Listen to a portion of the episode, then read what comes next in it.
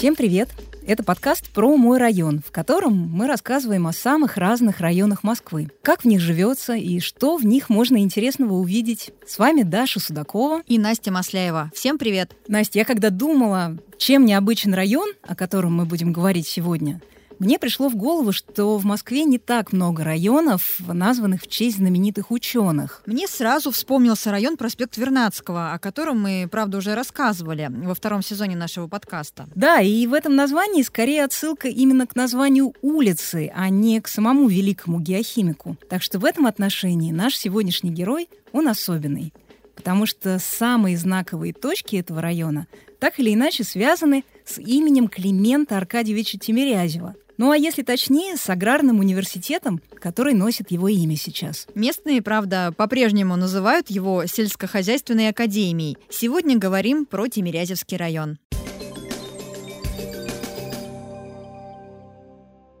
Знаешь, есть такой психологический феномен, называется синестезия. Но это когда ощущения в одном органе чувств проявляются еще и в другом. Например, когда люди слышат цвета или видят запахи. Так вот, со мной происходит что-то подобное, когда я слышу слово «тимирязевское» я почему-то сразу представляю зеленый цвет. Я думаю, тут многие с тобой согласятся, потому что парки и скверы занимают более 50% площади района. Массив Тимирязевского лесопарка, парк Дубки, Жабинский луг. Но обо всем этом мы еще расскажем поподробнее. А еще, конечно, мы поговорим об истории, потому что история у этого района тоже очень богатая и интересная. А для начала скажем, что Тимирязевский район — находится в Северном округе и занимает около тысячи гектаров. Живет здесь примерно 83 тысячи человек. Москвичи, как мы знаем, просто обожают зелень и парки. И поэтому, конечно, многие мечтали бы жить в этом районе, таком зеленом и в то же время очень удобно расположенном. Действительно, транспортная доступность тут отличная. Через весь район тянется трамвайная линия. Есть три станции МЦК и три станции метро. Кстати, станция Тимирязевская, она уникальна для московского метро. До открытия станции Парк Победы она вообще была самой глубоко расположенной в Москве. Ее глубина —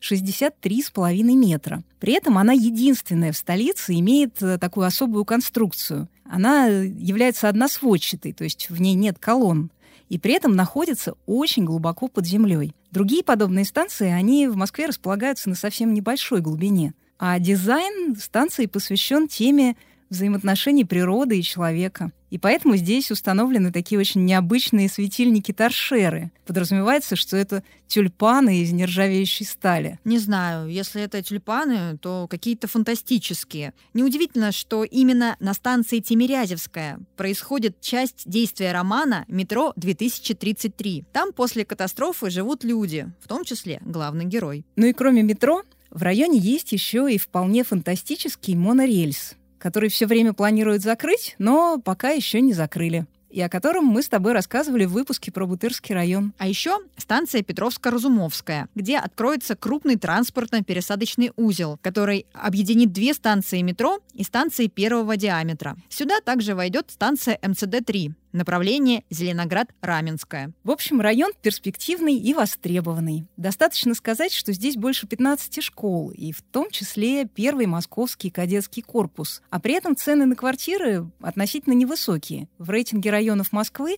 по стоимости жилья Тимирязевский находится примерно посередине. Средняя цена за квадратный метр тут около 260 тысяч рублей. По данным рейтинга индикаторы рынка недвижимости за май этого года. Квартира здесь стоит примерно столько же, сколько в Бутырском. А о том, в чем уникальность именно Тимирязевского района, мы поговорили с народным экскурсоводом и автором проекта «5 км от дома» Верой Букаревой. Вера, расскажи, какой он Тимирязевский район? Тимирязевский район потрясающий. И не только потому, что сегодня это один из самых зеленых и даже культурно значимых районов Москвы, но еще и потому, что это район с богатейшей историей. История района в летописях и вообще в каких-то документах начинается с второй половины XVI века и упоминается как владение шуйских то есть еще брат Василия Шуйского и сам Василий Шуйский так или иначе владел этими землями. И в дальнейшем эти земли уже активно упоминаются при Кирилле Нарышкином, соответственно, дедушке Петра I. И, собственно, Петр I сам проводил достаточно в детстве много времени именно вот здесь, на территории Тимирязевского района. Помимо того, что здесь стояла усадьба, принадлежавшая Нарышкину. На, по-моему, на десятилетие Петра I был построен, собственно, храм Петра и Павла, который примыкал когда-то к усадебному дому, на месте которого, ну, теперь чуть-чуть в отдалении, стоит, собственно, главный корпус Тимирязевской академии. Храм, к сожалению, не сохранился. В 30-х годах он был взорван. В дальнейшем есть вообще очень интересная история, связанная с Тимирязевским районом. Это про графа Разумовского свою дальнюю родственницу. Елизавета выдает замуж за Льва Разумовского. И, собственно, ему в наследство достается вот эти земли Петровские. Как они потом начинаются уже называться, откуда появилась вторая часть названия, Разумовские. И уже его сын, Кирилл Львович, он вот в этом имении связан с очень красивой любовной историей. Свою жену Марию Вяземскую, как говорят, он выиграл в карты у Голицына потому что Голицын на тот момент был в Москве неким повесой, расточителем, таким самодуром. Он тратил огромное количество денег. Он э, вел такую достаточно разгульную жизнь, и жена в целом была с ним не счастлива. А Кирилл Разумовский, он был вхож в этот дом, потому что они там, ну, тоже через пятых родственников были в родственных связях. И он полюбил Марию и попросил развода у мужа, но решил схитрить и не вызывать его на дуэль, как тогда было принято, а предложил сыграть в карты. Голицын сначала отказывался, но в один из вечеров они сели играть. Разумовский выиграл у Голицына огромное состояние, чуть ли не все, чем обладал Голицын, и предложил ему, давай сыграем на твою жену. Если ты проиграешь, я забираю, собственно, Марию, тебе отдаю все твои богатства.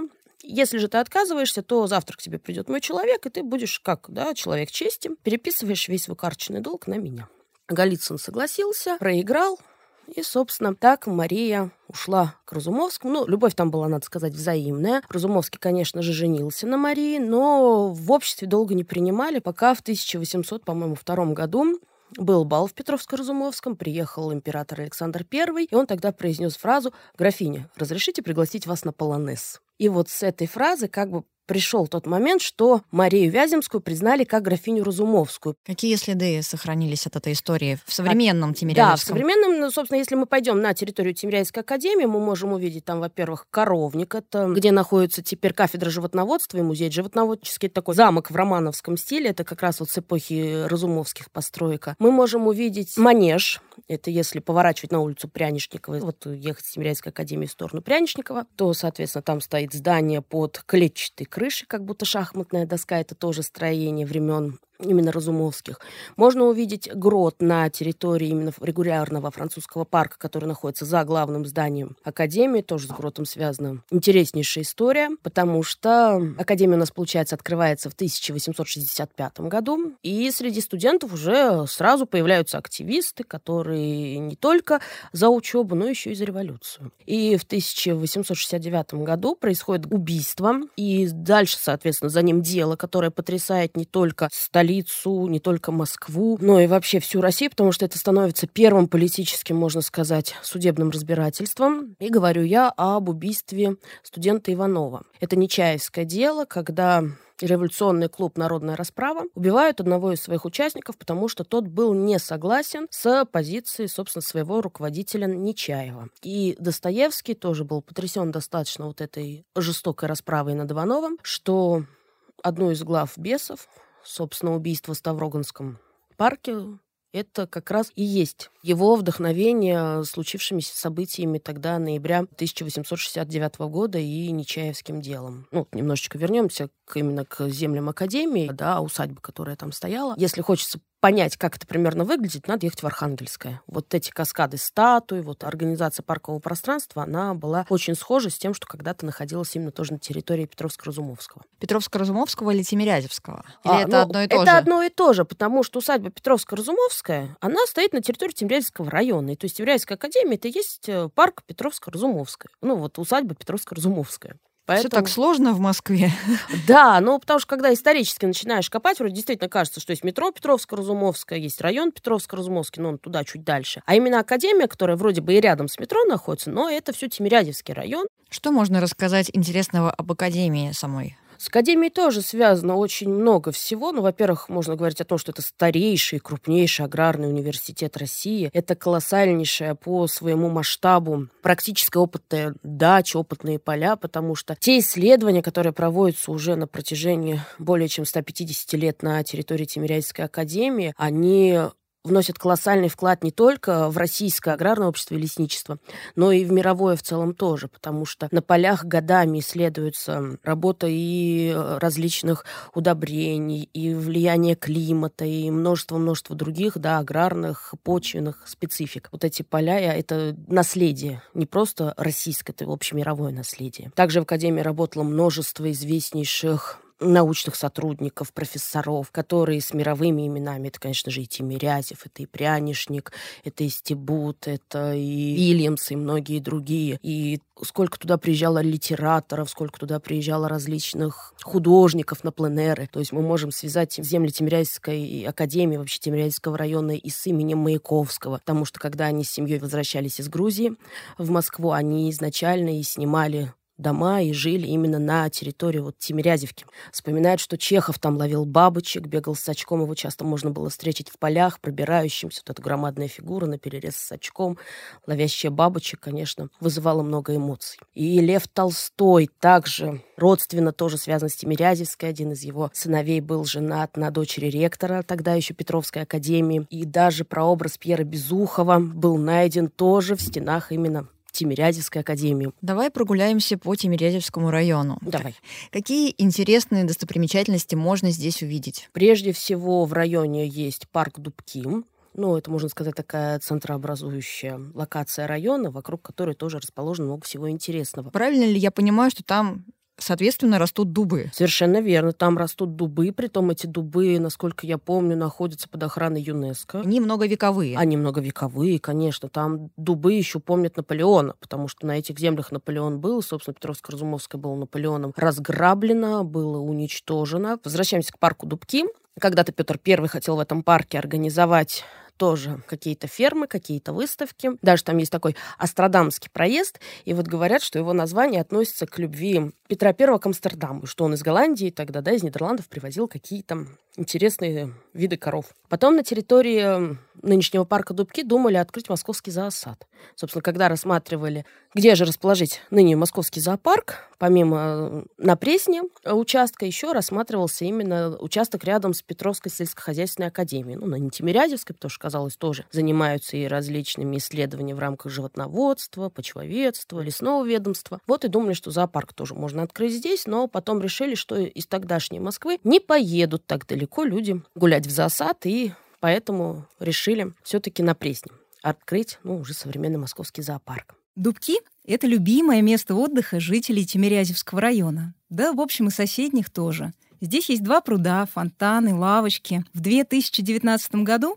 парк благоустроили и установили тут новые детские площадки, восстановили ротонду, а еще обустроили спортивные зоны. Ну и сейчас в Дубках проходят мастер-классы, спортивные занятия и праздники. Зимой работает каток. А недалеко от парка находится необычный для Москвы деревянный храм-памятник, и местные жители ходят сюда на концерты хорового пения. Также вокруг, если говорить парка Дубки, есть интересная церковь, Церковь построена по проекту Федора Шехтеля. Собственно, у Шехтелей была там дача. И после Первой мировой войны Шехтель строит там церковь в стиле северный модерн, деревянную, которую посвящает именно воинам, павшим в Первой мировой войне. И фактически это такой первый памятник на территории, ну, тогдашней Москвы, Ближнего Подмосковья, посвященный именно Первой мировой. Эта церковь, она простояла до середины 60-х годов. Конечно, когда пришла революция, через некоторое время церковь упразднили, в ней было и общежитие, и склад. И еще даже Шехтель,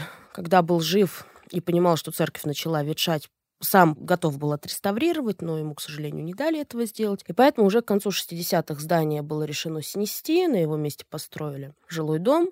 Ну а в 97 году, благодаря группе инициативных жителей как раз Тимирязевского района, по чертежам, по всем проектным документам, которые сохранились, церковь воссоздали чуть-чуть в новом месте, но недалеко, буквально в 300 метрах от реального места, где эта церковь стояла. И сегодня мы можем посмотреть на шехтелевское произведение именно такого деревянного зодчества, потому что, мне кажется, шехтеля в дереве очень редко можно встретить вообще на просторах Москвы. Что еще интересного есть в Тимирязевском? Ох, ну еще, конечно, это соломенная сторожка. Это небольшая улица, казалось бы, имеет такое смешное название. Не дает мне покоя название этого проезда Соломина-Сторожка. Да. С чем оно связано? А связано оно с тем, что на территории Тимирязевской в свое время появляется также обильное количество дач. И эти дачи охраняются, ну вот на подъездах ставят соломенные сторожки, в которых, собственно, находится охранник, сторож, и он, да, обходит эти земли, вылавливая нарушителей, хулиганов. И таких сторожек было много. На сегодняшний день, конечно, ни одной не сохранилось, но сохранилось название. Вот, например, проезд Соломенной сторожки.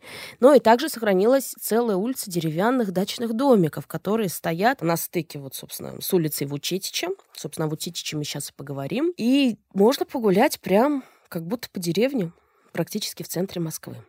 Но для меня вот именно вот эти дачные домики интересны тем, что за префектурой САУ, вот как раз буквально в начале этой улицы дачных домов, притаилась дача советского известного скульптора Евгения Вутечича. Дача, насколько я знаю, это сейчас также является частной собственностью потомков великого архитектора, но на ее территории стоит огромное количество различных прототипов и работ скульптора. Например, там стоит самая большая, ну, как говорят вообще в мире, голова Ленина. Ее еще так от префектуры отгородили железным листом, потому что ну, работники префектуры смотрели очень часто в затылок Ленину. Видимо, им как-то стало некомфортно работать, попросили загородить. Действительно, голова со стороны префектуры префектура отгорожена гигантским листом. Есть там еще такая несколько пугающий момент. Это голова Родины Матери в полную величину. Поэтому, когда осенью вдруг среди деревьев мелькает вот этот широко раскрытый рот и горящий взор Родины Матери, конечно, вызывает в какой-то момент жуткое ощущение. Но вот я после того, как побывала на Мамаевом кургане, воочию в Волгограде увидела вообще все величие этой задумки, конечно, у меня очень поменялось отношение, и очень жаль, что сейчас прототип, он разрушается постепенно. Чем связано такое обилие дач, дачных домиков? Тем, что это было достаточно близко к Москве, это было достаточно удобно. Тем более в 1800 1886 году туда прокладывают железную дорогу, паровичок, но будущее тоже станет трамвайными путями. Собственно, сам Константин Паустовский когда-то на этом паровичке работал кондуктором. А в памяти о нем, конечно, остановка, вот все говорят, да, что самый старый трамвайный павильон стоит на территории Тимирязевки. Правда ли, что этот павильон горел? Правда, горел он в нулевых. У него тяжелая судьба, потому что в 90-х, в нулевых это все вандалилось, это все, конечно, было в удручающем состоянии, потому что, ну, павильон достаточно удобные, закрытые, и маргинальные группы там собирались и, конечно, творили, что хотели по программе «Рубль за квадратный метр» исторического здания. Этот павильон взяли, отреставрировали, более, по-моему, трех миллионов. Вот девушка, которая его взяла, вложила в эту реставрацию. Полностью было заново все дерево сделано. По каким-то остаточным там крохам, крупицам собраны розетки, потому что чугун, он в большей части сохранился родной, но некоторые элементы декора нужно было восстанавливать. И вот по крупицам это все собиралось, восстанавливалось. И часы восстановили, но они, по-моему, не ходят, но неважно, все равно башенка с часами. Вот эти деревянные резные панели, панели чугунные, они восстановлены, и остановка является бесспорным украшением района. А еще там можно выпить вкусный кофе. Да, ну это вот, собственно, вот подо что взяли, под кофейню, купить конфетки, фрукты, попить кофе. Поэтому даже когда была пандемия, многие тимирязевцы искренне переживали за остановку и старались когда выходили на редкие прогулки, подойти и купить кофе в этой кофейне, чтобы поддержать владельца и ни в коем случае не дать закрыться, там, обанкротиться вот в это тяжелое время. Да, остановка находится в Красностуденческом проезде. Да, совершенно верно, Красностуденческий проезд. Про него, кстати, тоже можно интересный еще момент добавить. По генплану 30-х годов, когда вот шло обводнение, конечно, Москвы, строительство канала Москва-Волга, ну, да, нынешнего канала имени Москвы. Еще был проект по соединению севера и юга Москвы каналом, который должен был пролегать через Москву, то есть начинался он, получается, в Химках, проходил вот Коптевский бульвар, если кто будет гулять по Коптеву, моему любимому, обратить внимание на непропорциональную ширину Коптевского бульвара. Вот, собственно, это связано как раз вот с тем каналом. И, соответственно, дальше через Садовые пруды, вот Тимирязевские, они должны были уходить на Красно-студенческий проезд, уходить туда дальше, дальше, дальше, и, собственно, впадать в Яузу. Вот такая должна была быть водная артерия, громада, да? артерия, да, которая проходила через Москву. И то есть сейчас это можно увидеть на карте, сохранившейся 30-х годов. Есть действительно план обводнения, где этот канал, собственно, прорисован. И еще интересно, в Тимиряйском районе, как раз за остановкой, есть несколько домов. Это называется профессорские дома потому что квартиры там давали как раз профессуре Тимирязевской академии. И вот они строились по задумке так, чтобы открывался потрясающий вид с этого канала, чтобы плыл кораблик, и домов по задумке было пять, но построили только два. И вот корабль плывет, и эти дома должны были как-то разворачиваться, демонстрируя красоту вот этой советской архитектуры, вот этого авангарда нашего, тогдашнего советского 30-х годов. Давай поговорим о зеленых зонах Тимирязевского района. Мы упомянули парк Дубки. Да, мы упомянули парк Дубки, плюс это еще огромнейший Тимирязевский лесной массив, лесная опытная дача. Ну, мы ее называем, любя, Тимирязевский парк. Это где Петр Первый сажал свои дубы? Нет, дубы это как раз вот с парком Дубки больше всего. Но на самом деле от Петра Первого там дубов-то особо, ну, откровенно говоря, не сохранилось. Значит, это городская больше... легенда. Да, это больше к легендам относится. Потому что, ну, например, как у Тимирязевской академии есть тополя Петровский и Разумовский. Петровский когда-то сгорел, Разумовский еще стоит тополь, там к нему ходят студенты, и его там трогают, загадывают желание, чтобы удачно сессию ждать. Тоже говорят, тополь видел Петра Первого. Да нет, не видел он Петра Первого. Он явно сильно моложе. В Тимирязевском лесу есть болото, называется Оленье озеро. Вот по легенде, вот оно как раз получило название от Петра Первого, потому что он там с оленем встретился. И поэтому стало Оленье озеро. И еще там сохранилось именно на территории вот этого леса остаток старого шоссе, то есть там можно найти мощенную прям булыжниками дорогу, по ней пройтись. Нам привет из прошлого. Получается, Тимирязевский достаточно зеленый район за счет вот этих двух огромных парков. Да, да. Ну, получается, еще же на территории парка мы должны не забывать, что есть э, дендрологический сад имени Шредера. А это второй по возрасту дендрарий Москвы. Первый — это аптекарский огород, а второй, соответственно, это дендрарий Шрёдера, который находится тоже на территории Тимирязевки, где высаживают очень редкие, интересные растения. Например, вот сейчас буквально недавно там отцвели магнолии, отцвело тюльпановое дерево. То есть туда можно свободно попасть? Там есть экскурсии. Нет, свободно туда не попасть, но с экскурсией, которые они анонсируют в своих социальных сетях, да, без проблем. Есть ли какие-то секретные места в Тимирязевском районе, о которых мало кто знает, но они достойны внимания? Внимание, тем не менее. Мне кажется, это музей Тимирязевской академии, потому что на самом деле очень много музеев находится на территории Тимирязевки. Например, музей коневодства, который хранит в себе массу каких-то потрясающих артефактов, не только связанных с узкопрофессиональной деятельностью, да, там как взращивать племенных коней, но еще и произведения живописи, скульптуры. И мы их не видим, и о них не знаем, а они внимания очень достойны. Плюс еще одно, собственно, издание, которое сохранилось еще со времен Разумовских, там есть такой храм Презерпины. Это, собственно, музей Тимирязевской академии. Вера, скажи нам топ-5, допустим, достопримечательностей, которые нужно обязательно посетить в Тимирязевском районе. Вот давай их перечислим. Давай. Это, конечно же, храм Федора Шехтеля, Никола Чудотворца. Это дача в Утечище увидеть родину мать своими глазами. Это парк главного корпуса, вот французский регулярный парк, за главным корпусом Тимирязевской академии. По выходным туда пускают совершенно свободно, не нужно лезть ни через какие заборы. Это вообще в целом студенческий городок Тимирязевки, потому что это архитектура разных эпох, разных времен, от Разумовского до современности. Все там есть. Есть там театр «Золотое кольцо», я думаю, тоже его стоит посетить. И около театра есть памятник Бабьяги. О как. Да. Ну, поставлен он проектом Баба Яга. У нас же в Москве несколько есть таких монументов Бабы Яги. И вот, собственно, в Тимирязевке тоже около театра «Золотое кольцо» сидит веселая бабулька, и с ней очень приятно сфотографироваться бывает. Театр «Золотое кольцо» — это бывший кинотеатр «Эстафета», который существовал с 1965 года. А в 90-е он, как и многие другие районные кинотеатры, пришел в упадок. Ну, а в 2005 году здесь разместился Национальный театр народной музыки и песни «Золотое кольцо» под руководством певицы Надежды Кадышевой. А в 2019 году здесь благоустроили площадь перед театром, обновили фонтан, и теперь он подсвечивается разноцветными огнями. Так что это тоже в некотором роде достопримечательность Тимирязевского района. У тебя же есть в Тимирязевском районе экскурсия. Есть. Немножко вот. расскажи о своем проекте и об этой экскурсии. Ну, собственно, проект мой называется «Пять км от дома». Родился он в 2021 году из моего тогда увлечения историей своего района в какой-то момент я подумала, что если выйти на часовую пешую прогулку, это как раз примерно 5 километров, то вокруг своего дома можно найти исторические, культурные, архитектурно значимые объекты для истории нашего города.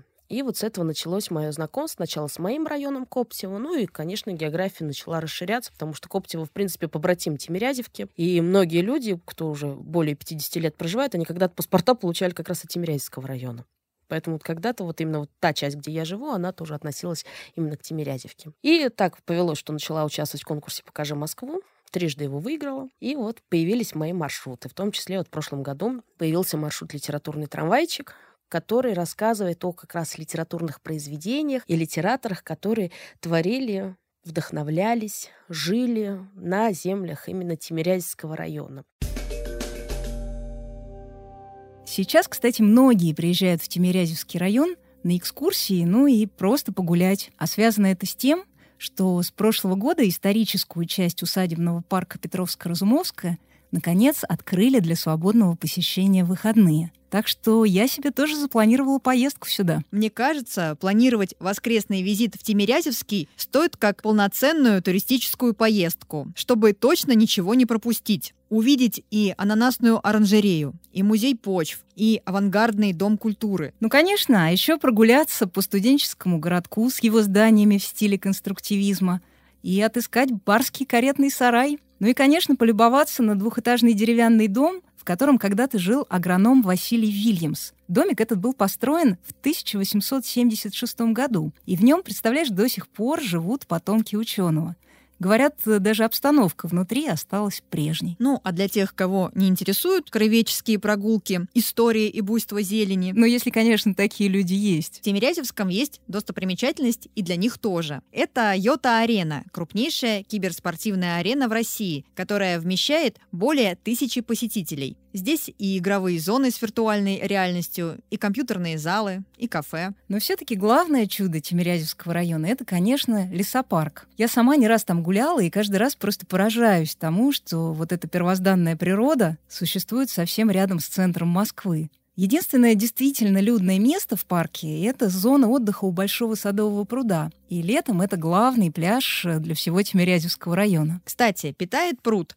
Речка со смешным названием Жабинка. Ну и не будем забывать, что Тимирязевский лесопарк не только место для отдыха и прогулок, но еще и огромная лаборатория под открытым небом. Говорят, что даже крупнейшая в Европе. Площадь Тимирязевского лесопарка 232 гектара, и некоторые участки глубоко в лесу до сих пор числятся за академией. Ученые продолжают здесь эксперименты, начатые еще в прошлых веках. Да, тут живут растения и животные, занесенные в Красную книгу Москвы. Гнездятся, например, утки огори и кряквы, встречаются совы и множество певчих птиц. Ну а еще тут э, живут отважные, веселые белки. Что не говори, гулять тут можно бесконечно. И Тимирязевский лес легко объединить в общий веломаршрут с соседним ботаническим садом. И это логично, потому что Тимирязевский район, он прямо-таки располагает к любованию природой и к новым открытиям. А впереди у нас еще много открытий в новых выпусках подкаста про мой район. Присоединяйтесь к нам в следующий четверг. А пока подписывайтесь на наши соцсети. И не забудьте поставить лайк, если вам понравилось. Ну а мы прощаемся с вами. Спасибо, что слушали нас. С вами была Даша Судакова и Настя Масляева. Всем пока. Пока.